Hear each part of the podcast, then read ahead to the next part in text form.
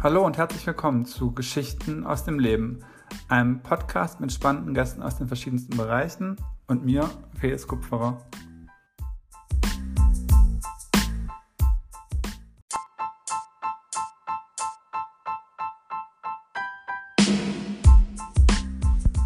In der heutigen Folge von Unter Freunden und Freundinnen dreht sich alles, oder zumindest fast alles, um die Musik. Denn der heutige Gast, oder vielmehr die heutige Gästin, Lena, hat ihre Leidenschaft zum Beruf gemacht und lebt nun im wahrsten Sinne des Wortes von und für die Musik, mit eigener Musik und auch im Auftrag von anderen KünstlerInnen und hat deshalb einiges zu berichten über, über die Musikbranche, über Wege und den Einstieg in, in dieses Berufsfeld und natürlich auch darüber, wie es ist, wenn man die eigene Leidenschaft zum Beruf macht, was ja Traum von vielen ist und Lena lebt diesen Traum. Ich sage euch schon jetzt einmal vielen Dank fürs Zuhören und viel Spaß mit dieser neuen Folge. Hallo Lena, schön, dass du da bist. Im zweiten Anlauf haben wir gerade besprochen, dass wir das auch offen kommunizieren wollen. Deswegen noch einmal herzlich willkommen und vielen Dank. Ja, hallo Felix. Äh, danke, dass du mich eingeladen hast. Nochmal. Wie gesagt, wir haben schon eine mega gute Folge aufgenommen. Ihr werdet es leider nicht erfahren, es hat nicht mitgeschnitten. Aber wir haben schon gesagt, heute wird es noch besser. Also eigentlich kann man da nichts beanspruchen.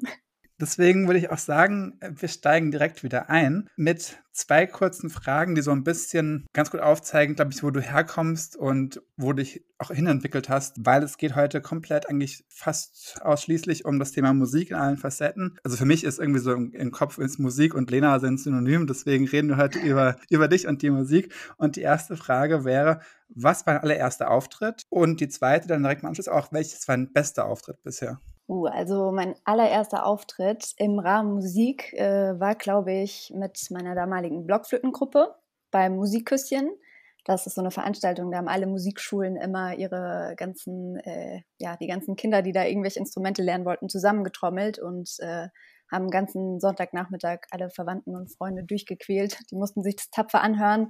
Und äh, ich glaube, für alle war es eine anstrengende Erfahrung, aber äh, Auftritt ist Auftritt, würde ich sagen. Und äh, das waren, glaube ich, so die ersten, die ersten Berührungspunkte. Genau. Und das war auch mein bester Auftritt, um deine zweite Frage zu Okay, abgehakt. Quatsch.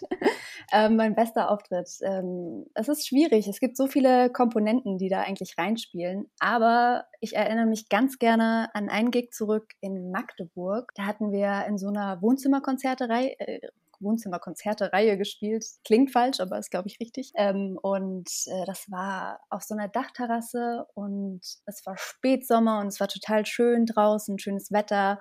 Und die ganzen Leute waren echt richtig motiviert. Also die hatten richtig Bock, mal neue Musik kennenzulernen und waren total positiv und haben mitgetanzt und mitgesungen und das hat irgendwie einfach total Spaß gemacht. Einfach wenn man so eine, so eine Energie entgegengebracht bekommt, dann hat man natürlich auch Bock, die zurückzugeben. Und dann hatten wir, glaube ich, einfach alle ja einen tollen Abend und äh, viel Spaß. Und dann ist es auch so ein Gig, da geht man dann von der Bühne und denkt sich, cool, deswegen mache ich das eigentlich und hat einfach irgendwie, ja, ein gutes Gefühl. Das klingt nach einem sehr schönen Abend und auch finde ich eine, ähm, also stelle ich mir schön vor, dieses Gefühl wirklich auch hinterher zu haben, genau deswegen mache ich das, weil ich glaube, bei vielen Leuten die haben das nicht unbedingt, dieses, diesen Moment mhm. in ihrem Beruf, wo sie dann sagen, ja, okay, jetzt macht es irgendwie alles Sinn, weil teilweise kann man auch lange nach einem Sinn suchen in seinem Tun.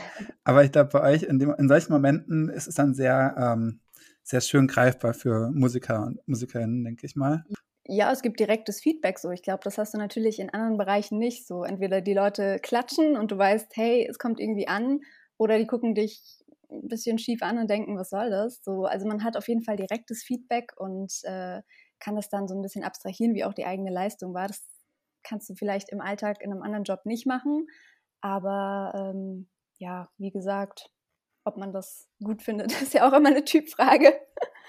Klar, also es kann auch, glaube ich, hart sein, immer dieses Feedback aushalten zu müssen, wenn es mal nicht so gut läuft. Aber davon gehen wir nicht aus. Es ist bestimmt immer nur, immer nur positives Feedback geben für euch. Das ist immer der ähm, Wahnsinn. Bevor wir jetzt aber tiefer einsteigen, weil jetzt ähm, Thema Beruf, bei dir ist ja auch die Musik der Beruf, aber da wollte ich noch gar nicht hinkommen. Eigentlich hat sich nur gerade so angeboten, das kommt später. Ähm, erstmal noch zum Anfang die Frage, wie kamst du überhaupt zur Musik Und warum auch diese, diese Leidenschaft dafür? Woher hast du die? Also Musik hat mich eigentlich immer schon fasziniert, würde ich sagen, schon seit ich klein bin. Ich habe einfach früh gemerkt, dass das sehr viel in einem auslösen kann. So. Also Musik kann Emotionen irgendwie total verstärken oder überhaupt erstmal auslösen.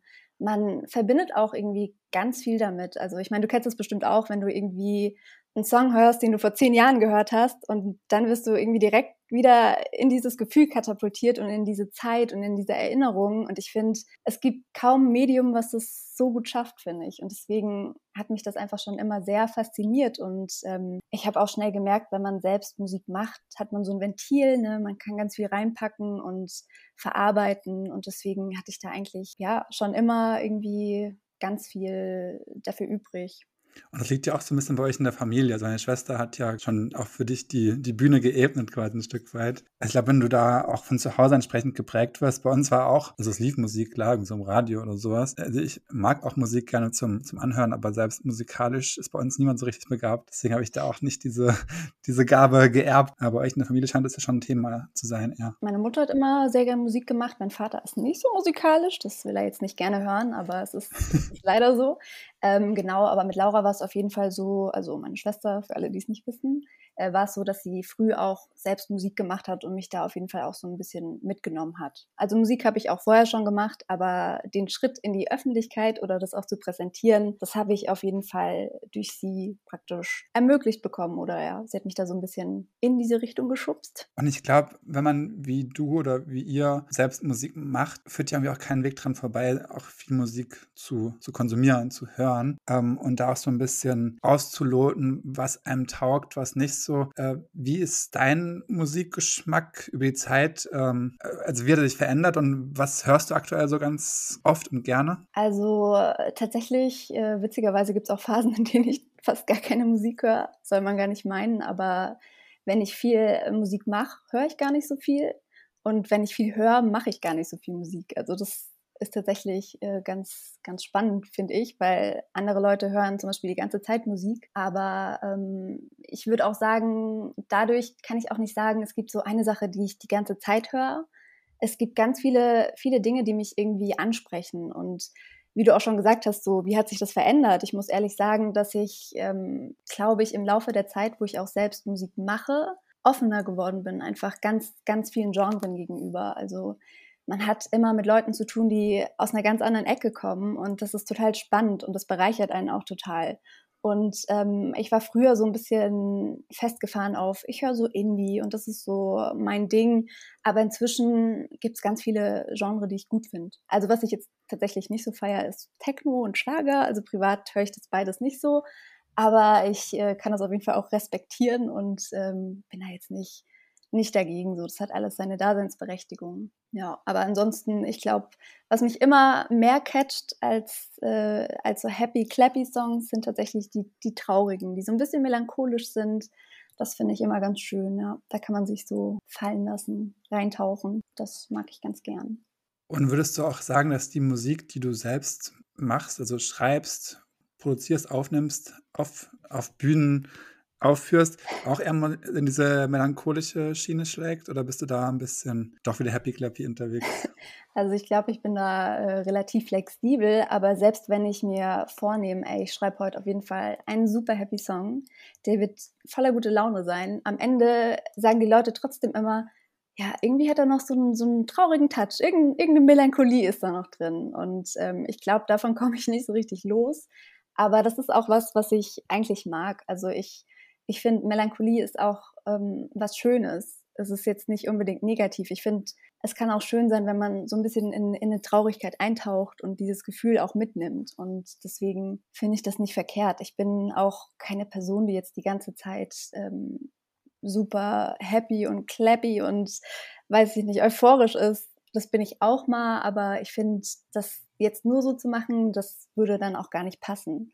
Aber wenn ich jetzt zum Beispiel einen Auftrag habe, über einen Song, der super happy sein soll. Ich glaube, dass ich das auch hinbekomme, ja. Aber das ist ja dann nicht meins. Das unterscheide mhm. ich da ein bisschen.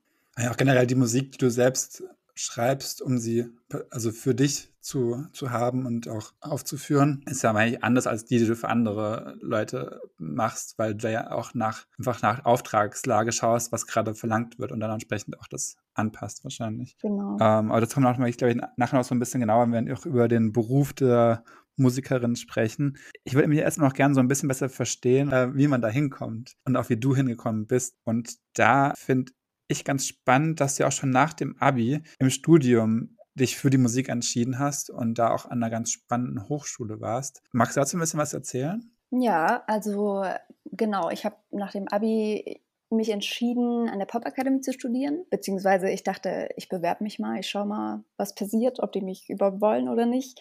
Und ähm, das hat geklappt und da habe ich dann ähm, mein Studium gemacht, also mein Bachelor im Bereich Popmusikdesign man kann da unterschiedliche Dinge studieren. Ich habe mich dafür entschieden, einfach Singer-Songwriter zu studieren, weil das das ist, was ich eh gemacht habe, was ich eh gerne mache. Und ähm, genau, da habe ich äh, dann mein Studium gemacht. Die Popakademie, also ich kannte das, glaube ich, nicht, bevor du mir davon erzählt hattest damals, aber die ist ja schon in der Musikbranche in Deutschland eine Hausnummer, richtig?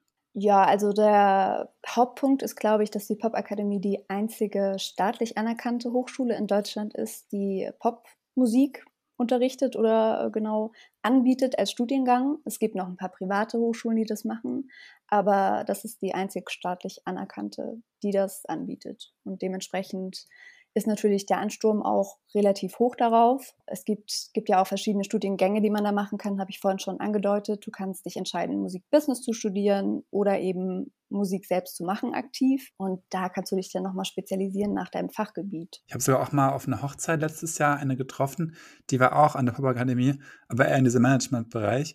Und die hat dann auch bei Universal oder bei irgendeinem von den großen Plattenlabeln ähm, gearbeitet. Und ich denke auch, wenn man Musik machen will und nicht managen will, auch dann ähm, lernt man da bestimmt auch spannende Persönlichkeiten kennen, die einen voranbringen können. Und dann war ja schon eigentlich auch für dich damals schon klar, okay, ich mache jetzt dieses Studium und dann will ich auch die Musik zum Beruf machen. Und das finde ich dann einen ganz mutigen Schritt, ehrlicherweise, weil also viele machen ja Musik irgendwie spielen in Schül Schülerbands oder haben das irgendwie als Hobby für sich entdeckt und machen es aber ein Leben lang. Aber wirklich zu sagen, okay, ich mache das jetzt so gerne und so gut, dass ich da auch das zu meinem Beruf mache, finde ich, also nicht so üblich, aber super spannend auf jeden Fall. Wie kam es bei dir zu dieser Entscheidung? Ja, also man kann mutig sagen, man kann auch unüberlegt sagen. nee, ich habe mich tatsächlich äh, gar nicht bewusst dafür entschieden. Also es gab nicht den Punkt, wo ich gesagt habe, ich möchte später Berufsmusikerin werden, sondern ich habe es einfach immer gemacht ich habe es mal ausprobiert und irgendwie hat es funktioniert. Und dann dachte ich, ey, ich probiere es jetzt einfach mal so. Ich will nicht dann später da stehen und denken, ey, was wäre gewesen, wenn ich das mal probiert hätte, hätte das klappen können und dann irgendwie einen Job machen, der mir keinen Spaß macht, sondern ich habe einfach die Chance genutzt und ich hatte auch die Möglichkeit, die Chance zu nutzen und habe gedacht, ey, ich schau mal, wo es hinführt. Ne? Man kann immer noch was anderes machen, wenn es nicht klappt. Und wenn es klappt, umso besser. Aber ich hatte jetzt gar nicht, ich bin gar nicht so mit dem Ansatz dran gegangen, ich bin äh, gut genug, das zu machen, sondern ich dachte, ey, mir macht das Spaß und irgendwie sagen mir Leute, das kannst du und dann gucke ich mal weiter, weil ähm, natürlich gibt es ganz viele, die das machen, aber ganz viele sind eben vielleicht auch nicht in der Position. Ich meine, es ist ja auch irgendwie eine privilegierte Position zu sagen, ich probiere das aus. Und da habe ich ganz viel Support einfach, der mir das ermöglicht hat. Und äh, das ist auch einfach, glaube ich, eine Mischung aus Glück, einer guten Situation, die, ich, die eben genutzt werden konnte und ähm, es funktioniert oder nicht.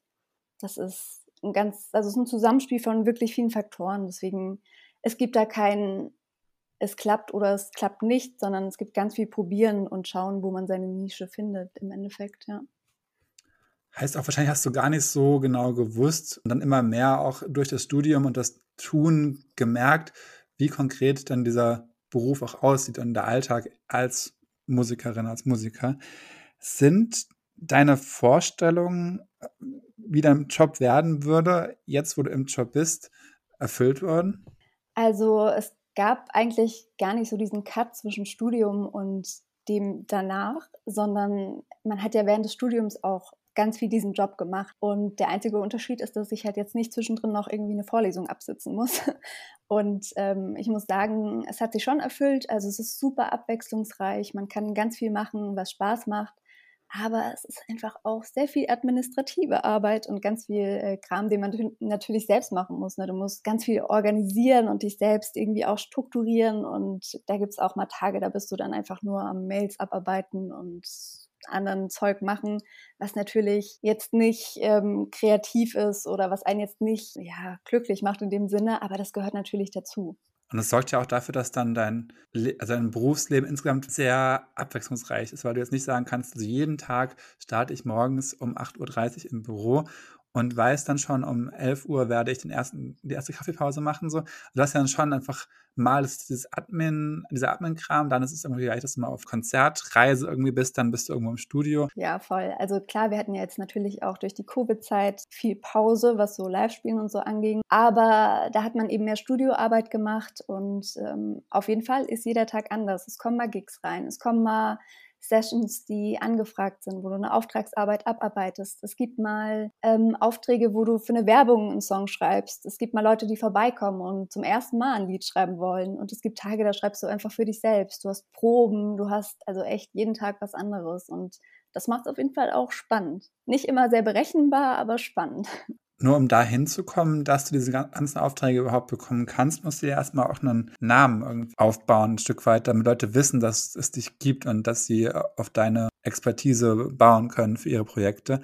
Wie schafft man es da, so sich selbst irgendwie zu positionieren auf diesem ja auch doch hart umkämpften Markt? Ich glaube tatsächlich, dass mir die Popakademie in dem Sinne auch geholfen hat, dass ich da viele Menschen kennengelernt habe, die eben auch schon in dem Business sind äh, und einem irgendwie sagen, hey, du würdest da gut reinpassen, willst du dich nicht mal mit dem oder der connecten? Und ähm, so knüpfst du halt Kontakte und die Leute kennen wieder Leute, die dich weiterempfehlen. Und ich war auch ähm, während des Studiums, habe ich meinen ersten Verlagsdeal unterschrieben, also war fest im Verlag. Das heißt, ich habe da sowieso meine Aufträge bekommen und meine Briefings, die ich abgearbeitet habe. Und wenn du das dann eine Zeit lang machst, dann kennen natürlich Leute wieder Leute und dann passt das wieder und geht das irgendwie automatisch, dass man da, dass man da so reinrutscht. Aber natürlich muss man im ersten Schritt irgendwie ähm, mal den, den Fuß in die Tür bekommen. Und ich sag mal, sobald der drin ist, geht's irgendwie. Du hast eben schon so gesagt, du warst auch im Studium schon bei einem Verlag. Ich wollte eigentlich nach einem Plattenvertrag fragen, aber Verlag ist ja auch so eine, also das ist ja auch mal so ein bisschen andere, andere Schiene.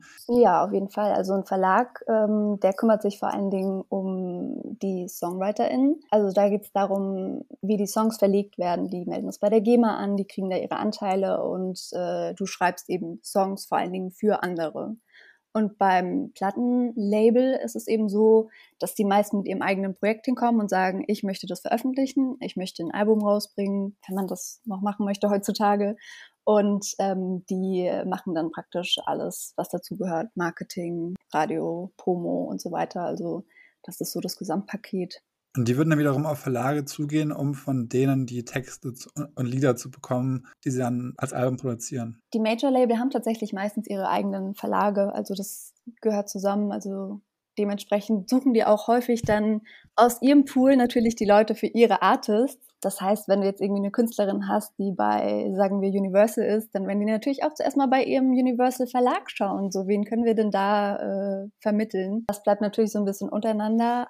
Aber im Grunde, ich finde es auch witzig, dass du so wegen, wegen so Plattenvertrag, ne? man hat immer so im Hinterkopf, dass das das Ziel ist von den Leuten. Aber heutzutage, durch diese ganzen Möglichkeiten, die du hast, eben indem du selbst Songs veröffentlichen kannst, indem du selbst deine Promo machst bei Social Media, sind die meisten tatsächlich eher drauf und dran zu sagen, ich mache das alleine. Ich werde independent releasen und brauche gar kein Label mehr. Also da ist so ein mhm. bisschen gerade ein Shift in der ganzen Situation. Jetzt ist auch schon so ein bisschen angeklungen, finde ich, die Musikbranche ist eine andere, als sie vielleicht früher noch war. Und ich glaube, außer vielleicht zum Schlager, was du ja schon, haben wir schon gehört, äh, nicht gerne magst, aber im Schlager ist es so, dass da auch wirklich noch Geld verdient wird mit CD-Verkäufen. Ja. Schallplatten, weiß ich nicht, aber auf jeden Fall, da gehen Leute Geld aus dafür. Aber sonst, wer kauft noch Musik heutzutage? Also ich glaube auch, also so selbst irgendwie jetzt MP3-Dateien, wenn man auch nicht mehr kauft, einfach alles über Streaming-Plattformen läuft. Und da hört man ja immer so, auch als, als Laie liest man mal irgendwie, dass dann halt Spotify einen Bruchteil von eines eines Bruchteils eines Cents irgendwie auszahlt pro mhm. Stream und sowas. Du musst wirklich schon millionenfache Streams haben, um überhaupt irgendwie Geld zu bekommen. Und selbst dann kriegst du ja wiederum auch nicht alles davon, weil das geht irgendwie an, an das Label, an den Verlag, an den Songwriter, mhm. an die Produzentin, an, ja, also da kriegst du ja wirklich so, da kommt ja kaum noch was bei rum. Und wie, wie schafft man es dann trotzdem noch von Musik zu leben? Also da muss man auch ein bisschen unterscheiden bei den Streams. Da geht es vor allen Dingen um die GEMA, also um die Songwriting-Rechte, die eben diese Verteilung haben. Da verdienst du wirklich nichts dran, kann man ehrlich sagen. Aber ähm, es gibt auch noch sowas wie die Masterrechte beim Song und die liegen halt, wenn du ein Plattenlied hast, beim Label, die bekommen das Geld. Und wenn du es eben selbst hast, weil du selbst veröffentlicht hast, dann kriegst du noch ein bisschen mehr, auch über Streaming-Plattformen. Nur ähm, das haben eben die meisten Leute, die releasen nicht. Und deswegen gibt es halt verschiedene Möglichkeiten, Geld zu verdienen. Es gibt ganz viele, die eben über Live ihr Haupteinkommen bekommen. Es gibt Leute, die ähm, sich darauf spezialisiert haben, für Sync-Sachen irgendwie Songs zu schreiben. Also Sync bedeutet für Werbung, für Filme, für Videospiele und so weiter. Da gibt es immer noch äh, auf jeden Fall äh, kleine Nischen, wo man ein bisschen was verdienen kann. Man kann natürlich auch Sessions machen. Wir machen auch bezahlte Sessions für Leute, die sagen, ey, ich habe da jetzt vielleicht nicht die Base, dass du da Millionen Streams bekommst, aber ich würde gerne einen Song selbst machen. Dann können die das auch buchen und äh, wir machen das mit denen ready. So spannend, auch je mehr man da versucht durchzusteigen, desto komplexer wird es auch mit irgendwie, bei wem dann welche Copyrights liegen und sowas. Letztens habe ich auf Netflix eine mhm. Serie geschaut und fand die Musik richtig cool. Das war so eine so Reality-TV. Und da kamen mal Lieder, die ich echt gerne gehört habe. Und die haben immer wieder. Und ich habe ja. irgendwie, habe ich dann die Songtexte im Ohr gehabt und habe gedacht, was ist das für ein Lied? Ich kenne das nicht. Ich habe das dann so einge die Texte so gegoogelt und dann kam raus, es gibt wohl extra auch irgendwie Produktionsfirmen, die Lieder produzieren für solche Serien, damit halt die mhm. Serienproduzenten keine Nutzungsrechte zahlen müssen für die richtigen Künstler. Das ist zum Beispiel auch, auch bei Werbung total oft so. Du hast bestimmt, kennst bestimmt so Werbespots, die man hört und sich so denkt, äh, das klingt ja wie, aber ist es nicht? Und äh, es gibt tatsächlich ein extra Feld, wo Songs geschrieben werden, die genauso klingen wie, aber eben nicht sind wegen den Lizenzrechten das ist ein großes Feld. Die äh, versuchen sich schon einige so ein bisschen drumherum zu mogeln, da Geld zu bezahlen, ja. Es ist ja auch schon so ein bisschen durchgeklungen, du schreibst auch für andere Leute, aber eben auch für dich selbst. Kannst du mal so ein bisschen vielleicht ähm, klären, was du für verschiedene Stränge parallel laufen hast und was du so an Musik in diesem jeweiligen Feld machst? Also ich habe ein eigenes Projekt, was jetzt gerade so ein bisschen pausiert, was aber auch wieder aufkochen soll. Also pausiert heißt auf jeden Fall, da habe ich gerade auch wieder Bock, was zu machen.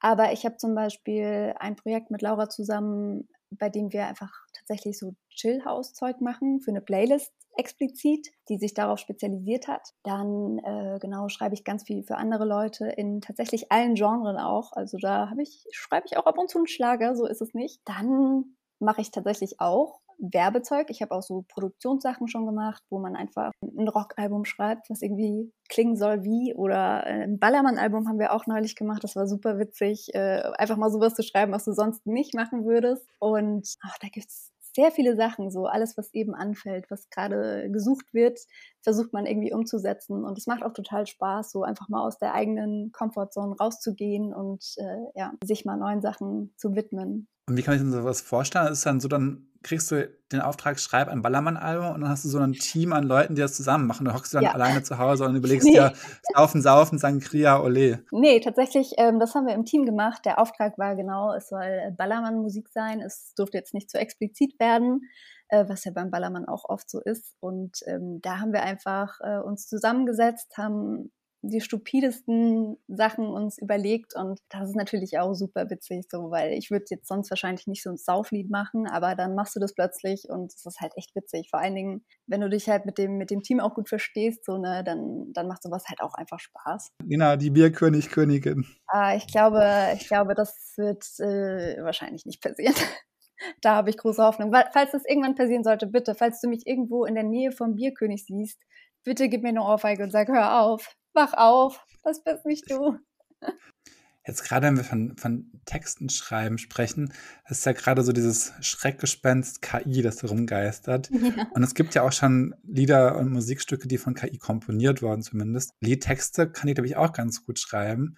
Ich habe letztens mal so ein Ding gesehen, es war auch so, eine, so ein Experiment, weil ich als Witz gedacht hat, so einen IT-Nerd hat irgendwie die KI einen Text schreiben lassen über Suchmaschinenmarketing auf Lose Yourself von Eminem in diesem äh, Rhythmus quasi. Und dann hat er mit einem Stimmgenerator die Stimme von Eminem generieren lassen und dann hat Eminem dieses Suchmaschinenoptimierungslied äh, gerappt irgendwie. Und das klang echt, echt. Äh, wie ist es dann, also wenn jetzt KI schon so viel kann anscheinend, äh, wird sie euch auch immer einen Rang ablaufen als Songwriter?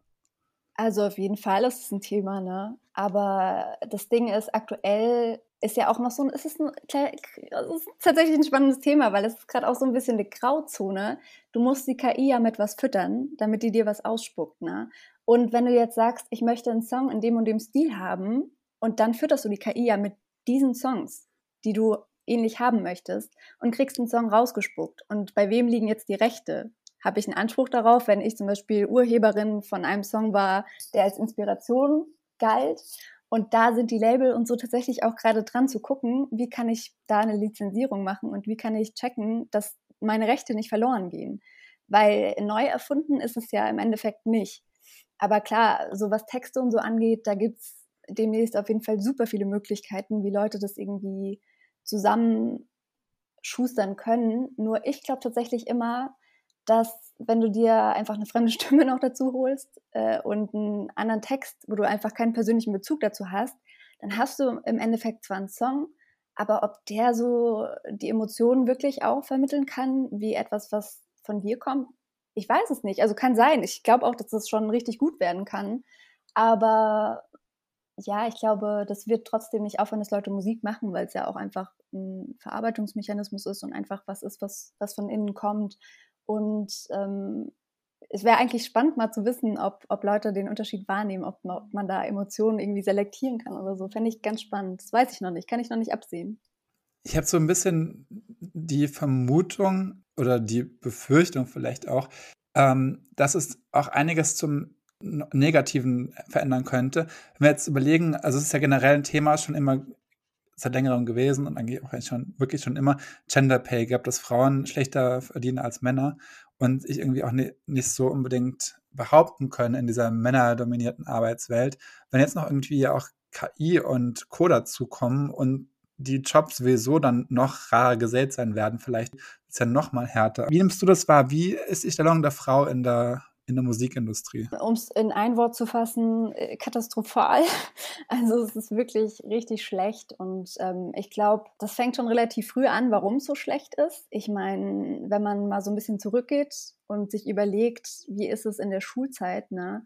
Da werden oft die ganzen Typen dafür gefeiert, wenn sie irgendwie ein Instrument spielen und in der Band sind und das ist cool und das ist, kommt total gut an.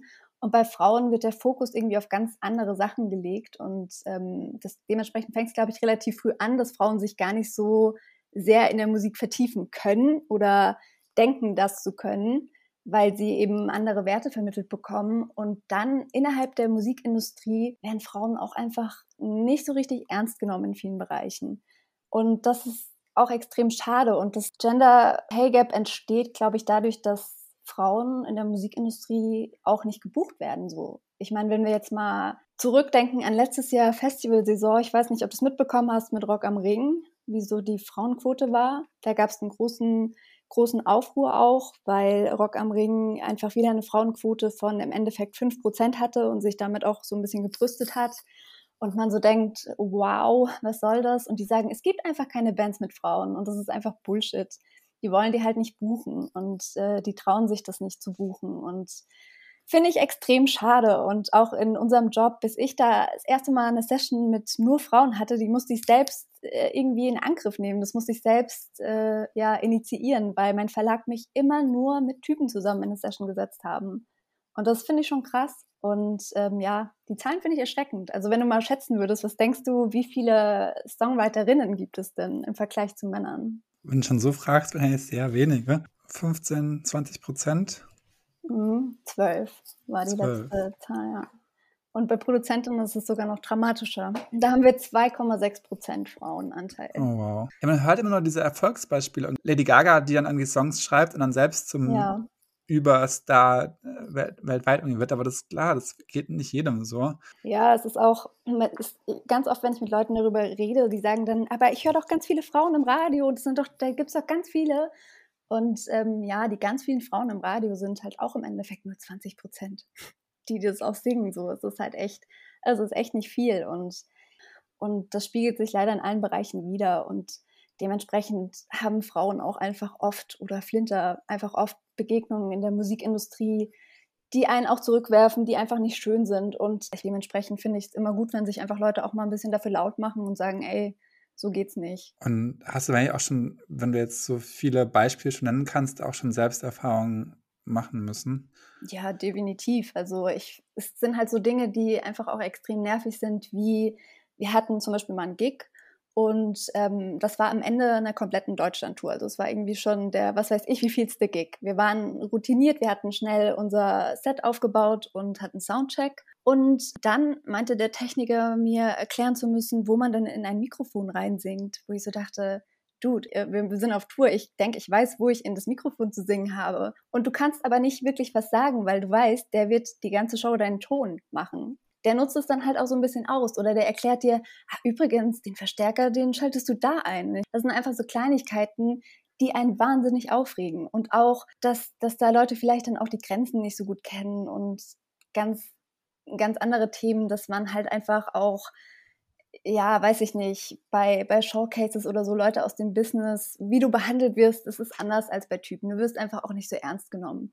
Und du wirst auch immer nur als irgendwie die Sängerin gesehen, selbst wenn du irgendwie Songwriterin bist, Produzentin bist, was weiß ich alles bist.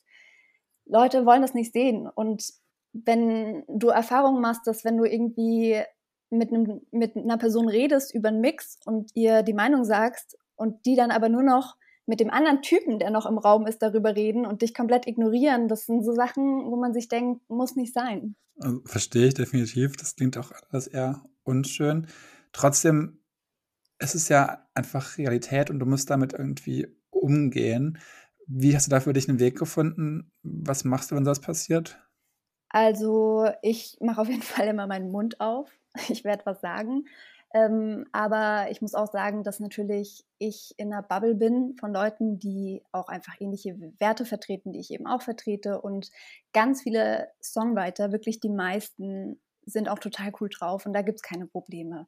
Es sind immer wieder Leute, die man trifft, aber in dem Bereich an und für sich Leute, die reflektiert sind, mit denen hast du die Probleme auch nicht und dann ist es cool. Und wenn mir Leute dumm kommen, dann arbeite ich auch nicht mehr mit denen oder ich werde denen halt auch direkt was sagen jetzt inzwischen, weil ich mir denke, nee, man muss sich auch nicht alles gefallen lassen und nur wenn man eben auch was sagt, kann sich was ändern. Das finde ich jetzt auch gerade eine ganz gute Stelle, um in die Abschlussfragen überzuleiten. Habt ihr jetzt aber schon so aufgestellt, dass ich irgendwie denke, ja, also bei der einen davon kommen immer dieselben Antworten. Deswegen streichen wir eine. Es sind noch zwei kurze Abschlussfragen. Ähm, die erste davon, worauf bist du besonders stolz?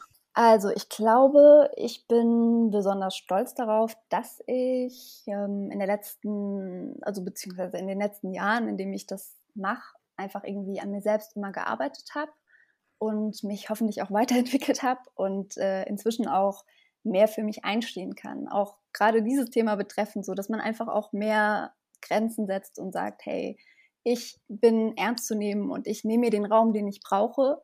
Und ich, ähm, ja, ich sehe auch einfach ganz viele tolle Künstlerinnen um mich rum, Produzentinnen um mich rum, die es alle verdient haben, gehört zu werden und die alle einfach ihren Raum bekommen sollten. Und ich glaube, ich bin stolz darauf, dass ich inzwischen ja einfach eine andere Perspektive darauf habe und vielleicht ja hoffentlich irgendwann so oft die Leute damit nerven werde, dass sie vielleicht auch sich mal ein bisschen reflektieren und sagen, vielleicht äh, könnten wir da auch ein bisschen was ändern. Ja. Ähm, die nächste Frage wäre gewesen oder ist immer noch, was wünschst du dir noch im Leben? Also der Wunsch ja. wäre jetzt schon mal, dass es in diese Richtung sich entwickelt, aber Toll. sonst noch. Jetzt, du hast Wunschkonzert. Was ist denn das Wort? Das, was wünschst du dir? Uh. Ja, ich wünsche mir natürlich, ähm, dass verschiedene Projekte, die man eben so hat, dass die auch weiter funktionieren oder besser funktionieren oder überhaupt so werden, wie man sich das erhofft. Aber ja, um auf das Thema nochmal zurückzukommen, wünsche ich mir tatsächlich auch, dass jetzt vielleicht der eine oder die andere mal ihre Song, Song, Lieblingssongs oder Playlists oder keine Ahnung, SongwriterInnen oder Artists durchschaut und sagt, hey, wie ist denn da so der Frauenanteil? oder der Flinteranteil. Und ähm, könnte ich da vielleicht mich mal ein bisschen öffnen und noch ein paar andere Artists mir mal anhören. Und vielleicht entdecke ich da ja das ein oder andere Projekt, was mir ganz gut gefällt und äh, was ich da supporten kann. Also das würde ich mir auf jeden Fall wünschen. Ja. Ohne zu wissen, wer die Lieder, die ich rauf und runter höre, geschrieben hat, würde ich mal behaupten, bei mir muss er keine Sorgen machen. ähm, da sind viele Frauen dabei, Super. zumindest als Sängerin, vielleicht auch als Songwriter, Producerin, man weiß es nicht. Man weiß es nicht, kann man ja mal nachschauen. Deswegen, ich nehme es auch als Autor für mich mit, um mal ein bisschen genauer noch zu hinterfragen, was ich mir eigentlich anhöre und mich anzuschauen, wer daran beteiligt war.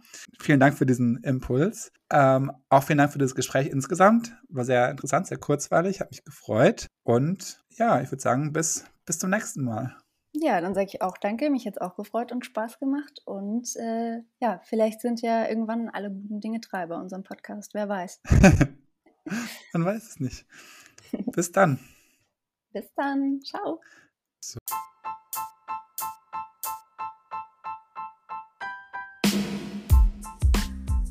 So, das war's schon wieder. Vielen Dank fürs Einschalten.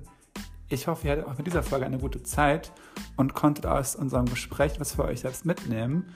Wenn ihr weitere Lebensgeschichten hören wollt, dann klickt euch gerne durch die bisherigen Folgen. Die nächste kommt bestimmt demnächst.